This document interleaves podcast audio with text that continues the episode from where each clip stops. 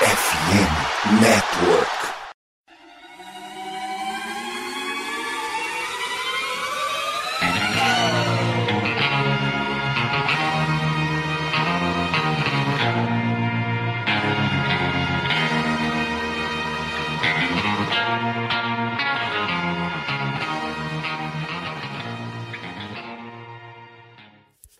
Fala Domination, está no ar o episódio 82 do We Believe Podcast. Eu sou Matheus do Golden State Warriors Brasil. Vim aqui falar com vocês um pouco sobre a noite de abertura que nós tivemos agora contra o Phoenix Suns na última terça-feira, dia 24. Hoje vou fazer um monólogo com vocês aqui. Infelizmente, nossas agendas não bateram essa semana e esses monólogos vão ser algo comum nessa temporada, né? Nem sempre eu, mas quando nossas agendas não baterem para conseguirmos fazer uma conferência aqui, uma conversa, um bate-papo com vocês, pelo menos um aqui do nosso podcast vai fazer um monólogo para para não deixar vocês na mão. Então nós vamos ter uma regularidade no mínimo semanal com pelo menos um episódio por semana, tá bom? Vamos falar um pouquinho sobre esse primeiro jogo. Recebemos o Phoenix Suns na Califórnia, no Chase Center.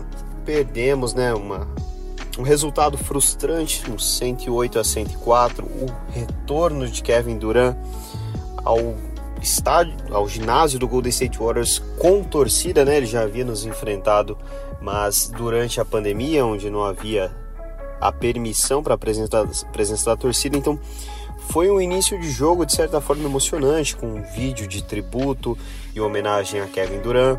Tivemos a apresentação de todos os jogadores do roster para a torcida oficialmente, né?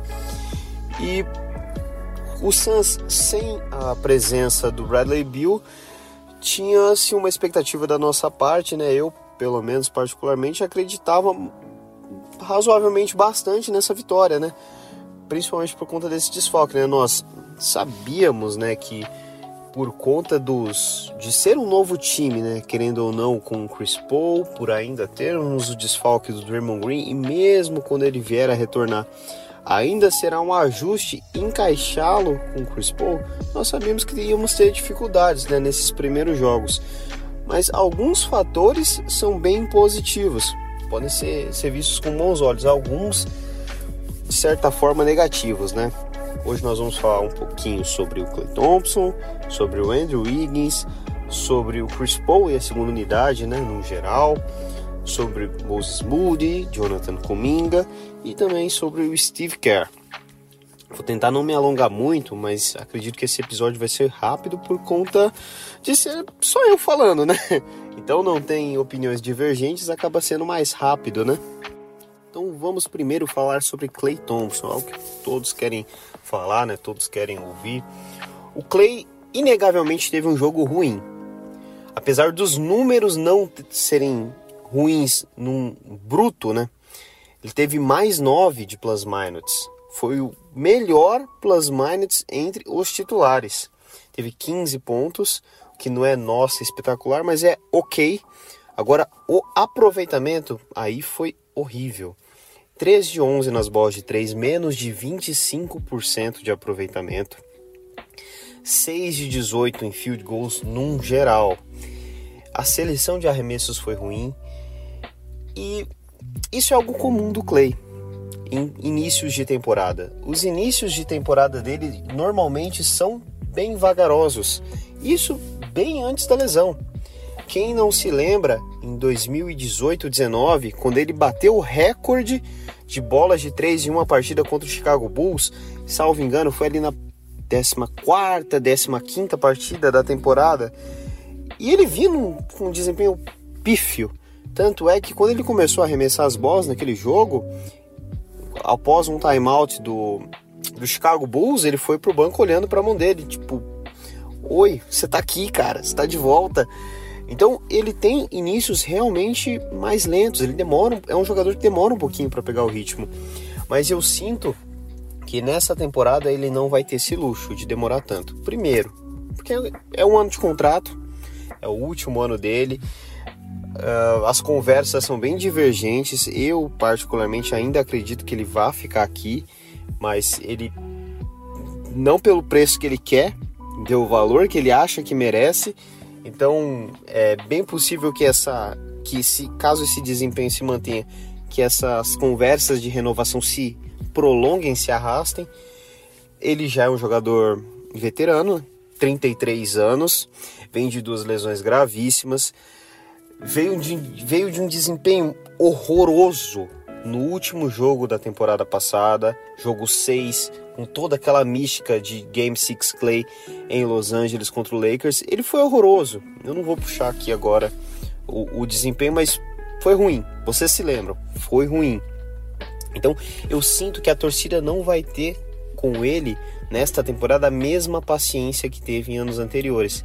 Ele está sendo testado. Então é importante que amanhã contra o Sacramento Kings, no nosso segundo jogo, ele já desempenhe melhor. Agora, nisso nós falamos do lado ofensivo dele. Agora vamos falar um pouco sobre o lado defensivo. O Clay, gente, Clay no Waters, em seus anos áureos, ele sempre foi o cara que marcou o melhor jogador adversário on ball, com a bola, os armadores adversários. Isso quando o Igodala não estava em quadra. Essa sempre foi a virtude, sempre foi o melhor Clay Thompson defendendo. Hoje em dia ele não tem mais a mobilidade lateral, a lateralidade para acompanhar esses jogadores, para marcar um Damian Lillard, para marcar um De'Aaron Fox, para marcar um Devin Booker. Ele não consegue com o mesmo ímpeto que ele conseguia antigamente. Então, o Steve Kerr, talvez não por opção própria, está mudando o jeito que ele marca na defesa, né? Já falou várias vezes na pré-temporada que vai fazer com que ele marque na posição 4, o que eu particularmente acho uma piada. Acho que ele não tem altura para isso. Agora, ontem ele se deu muito bem visualmente, né, no teste do olho, marcando Kevin Durant.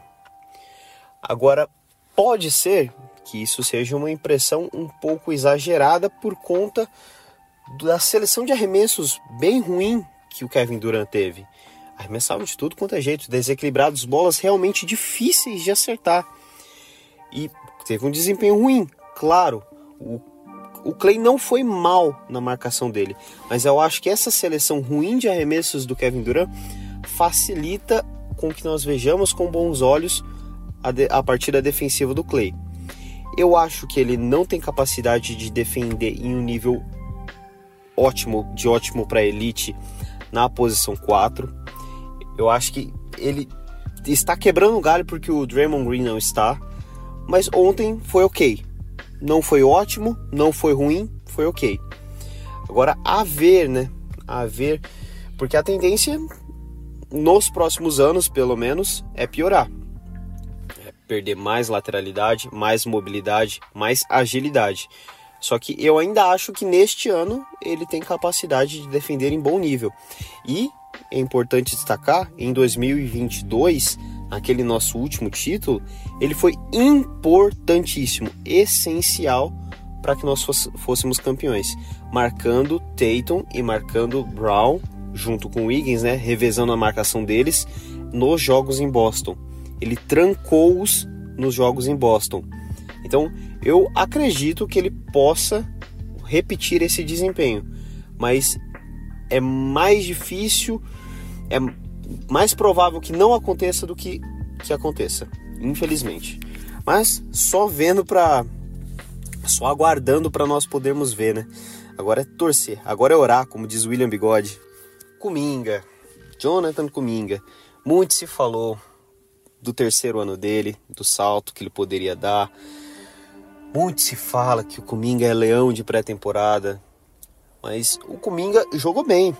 Eu gostei muito dele, muito dele. Eu vejo que ele melhorou em vários aspectos, ele é, está mais ativo no jogo. Ele parece estar mais inteligente, não falo nem ser, estar mais inteligente em quadra, se comportando melhor, uh, adequando seu posicionamento em quadra para receber melhores bolas. Então eu realmente gostei do que eu vi dele. Eu acho que ele foi muito prejudicado pelas três faltas cometidas no primeiro quarto, e isso é totalmente culpa dele. A arbitragem não inventou nenhuma falta. Então isso fez com que ele perdesse minutos, né? Ele acabou tendo 20 minutos, mas ele certamente teria muito mais, teria entre 26 a 27 minutos para jogar e a saída dele possibilitou a entrada no Moses Moody, né? Mas daqui a pouco a gente fala disso. É importante destacar ali um, dois lances, né? Um após o outro, que foram essenciais, vamos colocar assim, para o resultado do jogo. Que foram dentro dos últimos cinco minutos, no quarto período. Ele pegou um rebote importantíssimo. Nós já estávamos no bônus, cobrou os dois lances livres, errou os dois. Nós estamos, estávamos abaixo por dois pontos. Ele errou os dois não só errou, como na reposição de bola, reposição não, né? Mas na, com a recuperação de bola e a transição pro, pro ataque, cometeu uma falta totalmente infantil, que levou também Phoenix para lances livres porque eles estavam no bônus. Cara, inacreditável. É algo que jogadores jovens fazem? É. Mas é o terceiro ano dele. Tá na hora já de pensar um pouquinho mais. E essa é sempre foi a minha crítica com ele. Porque ele é um jogador atlético, ele é um jogador explosivo, agressivo, ele tem tudo para ser um jogador, para ser uma estrela, melhor dizendo, né? Mas o QI de basquete dele, para mim, sempre foi um fator ai, que me pega um pouco. A seleção de arremessos dele não me agrada. Ele é bom arremessando com contato? É, mas não tem necessidade de você absorver o contato para arremessar, não tem. Então isso sempre me pegou um pouco. Primeiro jogo, não vou decretar aqui que não vai ter o salto dele, mas essas três faltas foram essenciais e essa última falta que eu citei no quarto período foi essencial para o resultado do jogo. Mas fora isso, gostei muito dele, mais confiante para arremessar, melhor aproveitamento de três. Então vamos, vamos torcer para dar certo. Melhor arremessamento de três naquelas, né? Pré-temporada. Ele nem arremessou para três nessa primeira partida, mas tô falando no geral de, da pré-temporada. Agora, só para finalizar sobre esse jogo de abertura, falar um pouquinho sobre o Chris Paul, cara. O Chris Paul, ele obviamente é ruim defensivamente atualmente, 2023. Ele é baixo, não tem agilidade, não tem lateralidade, tudo que eu falei do Clay Thompson com o Chris Paul é pior. E o Chris Paul nunca foi um exímio defensor, ele sempre foi muito malandro, muito experiente, muito cavador de faltas e nisso ele continua ótimo. Eu estou apaixonado com a malandragem dele. Cavou falta em cima do Kevin Durant, cavou falta em cima do Devin Booker e cara, isso, isso realmente é apaixonante. Mas não dá para manter uma, uma lineup com três guards em quadra, com ele, Steph e Clay Thompson não por muito tempo, só em momentos esporádicos. Não dá. Defensivamente não dá. Não se sustenta. Nós não vamos conseguir marcar tantos pontos quanto nós vamos tomar, quanto nós vamos sofrer. E ele foi espetacular com a segunda unidade. Ele jogou muito, ele coordenou tudo, ele ditou o pace do time, rodou bola, arremessou mais do que devia, inclusive, no sentido de arremessar sem necessidade, na empolgação em contra-ataque. E ele, ele, foi ótimo com a segunda unidade, principalmente naquele momento ali de recuperação do segundo quarto, com o Moody em quadra, com o Gary Payton.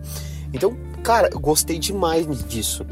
Agora, gente, nosso nosso núcleo ali é composto por quatro jogadores experientíssimos: Draymond Green, Stephen Curry, Clay Thompson, Chris Paul todos com mais de 33 anos. Kevin Looney está beirando os 30 anos. Exceto o Chris Paul, né? Todos ali têm pelo menos três títulos de NBA. Gente, não é possível que eles não percebam isso. É claro que vão ter testes nesses primeiros jogos, mas não é possível que eles não percebam o quão melhor é o Chris Paul jogar com a segunda unidade. Porque o discurso para a imprensa, para a mídia, é que todos estão alinhados no mesmo objetivo. É que o Chris Paul se disponibilizou a jogar na segunda unidade em prol do objetivo, que é o título, que é o campeonato. Agora, eu entendo que ele foi titular por conta da lesão do Draymond Green. O tá fora, beleza, vamos testar com, com o Chris Paul, apesar de não ser a minha opção preferida. Mas isso não pode ser mais do que um teste. Isso não pode se manter Depois que o Draymond voltar, óbvio que ele vai ser titular, mas o Chris Paul não pode ser titular junto com o Draymond Green. Não pode ser Steph, Paul, Wiggins, Clay e, Green. Esses não podem jogar juntos por mais de 5, 7 minutos em um jogo. Não podem. Nós perdemos muito na defesa, como eu disse. É difícil avaliar a defesa agora sem o Green, porque o Green é o mestre da nossa defesa. Mas eu não vale a pena, não se sustenta. E o acréscimo, o fator benéfico do Chris Paul na segunda unidade é muito melhor, acrescenta muito mais do que acrescenta com ele na primeira. Até porque essa sempre foi nossa dificuldade, né? A segunda unidade quando, quando o Steph senta. Então, é, tem tudo para melhorar, mas todos têm que ajustar ali o mesmo raciocínio, o mesmo objetivo. Gente, quero falar um pouquinho rapidamente sobre o Andrew Wiggins, porque ele foi um jogador que não foi muito destacado, né? Nem durante a partida. Muitas pessoas não falaram sobre ele e depois também. Ele teve um, um desempenho muito ruim nessa partida. Ele, assim como o Clay, ficou muito mal na bola de 3, ele ficou zerado, né? Arremessou muito menos, mas ficou 0 de 3 na bola de 3 e 4 de 12 num, num, na porcentagem de field goals geral. Então, foram 25% de arremessos de quadra para ele, menos 22 de plus minus, ou seja, no tempo em que ele ficou em quadra, o Warriors perdeu por 22 pontos. Isso é muita coisa, gente. Se você for comparar que dois dos nossos titulares tiveram plus minus positivo, Clay Thompson e Chris Paul. O Clay e o Looney também tiveram plus minus negativo. Mas menos 22 é muita coisa. Nenhum chegou perto disso. Claro que você não pode avaliar uma partida só por plus minus, mas eu achei ele um pouco confuso na movimentação dele, principalmente quando ele teve que jogar com o Chris Paul em quadra. Uh, correndo para a mesma direção em que muitas vezes o Kuminga estava correndo. Então é, é algo que, como falei no início, né? Um novo time, são novos jogadores, né? O, o roster principal se mantém, né? O núcleo, mas algumas peças foram adicionadas. Kuminga está tendo mais minutos, Saric chegou e agora todos têm que se ajustar a essa nova realidade. Então vai demorar um, alguns jogos para nós entrarmos no tranco, umas duas, três semanas. Então temos que ter paciência. Mas o Wiggins ontem, anteontem na verdade, foi muito mal. E aí, com a saída do Cominga, com essas três faltas no primeiro quarto, isso abriu espaço para a entrada do Moses Moody. E o Moses Moody, com o perdão da palavra, jogou pra caralho, gente jogou pra caralho não só no ataque, mas na defesa. Ele matou bola atrás de bola no ataque, roubou bolas, fez os contra-ataques, matou as bolas nos contra-ataques. Ele jogou muito, muito, mas só no, no, primeiro tempo. Eu não lembro de ter visto o Moses Moody em quadra no segundo tempo. Se ele jogou, foi coisa de um minuto. E eu não consigo entender. De fato, não consigo entender. Eu entendo os calouros não terem jogado, Podinski e o Jackson Davis. Eu entendo o Joseph jogar, jogou 4 minutos, mas a, a, porque o Joseph ele não é horroroso, não é, não faz nada diferente, mas não é ruim. Agora o Moody, gente, qual a explicação? Ele estava jogando bem, ele estava com bom aproveitamento, ele estava com intensidade. É tudo que o Kerr pede. Intensidade. Briguem, corram. Ele estava fazendo isso. Em um momento a lineup em quadra estava com ele, com o Andrew Wiggins e com o Gary Payton. Os três em quadra e a defesa estava um inferno. Nós levantamos o paredão em determinado momento e conseguimos roubar várias bolas consecutivas, em sequência. Roubamos bolas e impedimos o, os arremessos adversários. Cara, como que um treinador vê isso e não tenta continuar com isso? Pô, início de temporada, você tem que testar se algo tá certo, tá dando certo, você mantém, cara. É, eu fiquei bem estressado com isso, cara, bem estressado. Ele é um jogador que eu acredito que vai ter mais oportunidades. Eu acredito que ele só teve os 18 minutos que teve nesse jogo por conta das faltas do Cominga. Eu acho que o plano de jogo não era que ele jogasse tanto tempo, mas ele provou que merece esses minutos.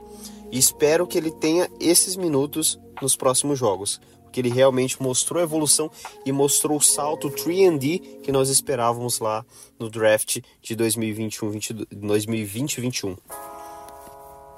Agora vamos lá, para finalizar, passar aqui um, um recap das informações dos nossos próximos jogos, né? Não vou fazer preview porque isso é até de certa forma desnecessário em início de temporada, né? Os times ainda estão se conhecendo. Mas amanhã, agora sexta-feira, dia 27 de outubro, nós enfrentamos o Sacramento Kings fora de casa, nosso primeiro jogo oficial em Sacramento após aquele jogo 7 de 50 pontos Stephen Curry, promessa de um clima hostil, promessa de muita pressão e de jogaço. Draymond Green ainda fora, fora não só dessa partida, mas também como da próxima, que será no domingo, também fora de casa contra o Houston Rockets. Esse jogo contra o Sacramento Kings amanhã, transmitido pela ESPN na TV, Houston Rockets sem transmissão, apenas League Pass. Esse jogo contra o Rockets é a primeira perna do nosso primeiro back-to-back. -back. Na segunda-feira nós já enfrentamos o New Orleans Pelicans também fora de casa às 9 horas da noite, horário de Brasília, sem transmissão nacional também, apenas League Pass. Não vou me estender mais no calendário, porque acredito que até quarta-feira, né, quando será nosso outro jogo, nós já teremos gravado novamente. Então, espero que vocês tenham gostado desse monólogo, né? É, é algo diferente, né? Algo que eu também não estou acostumado. É, peço desculpas se eu falei alguma besteira, se vocês não gostaram da minha opinião.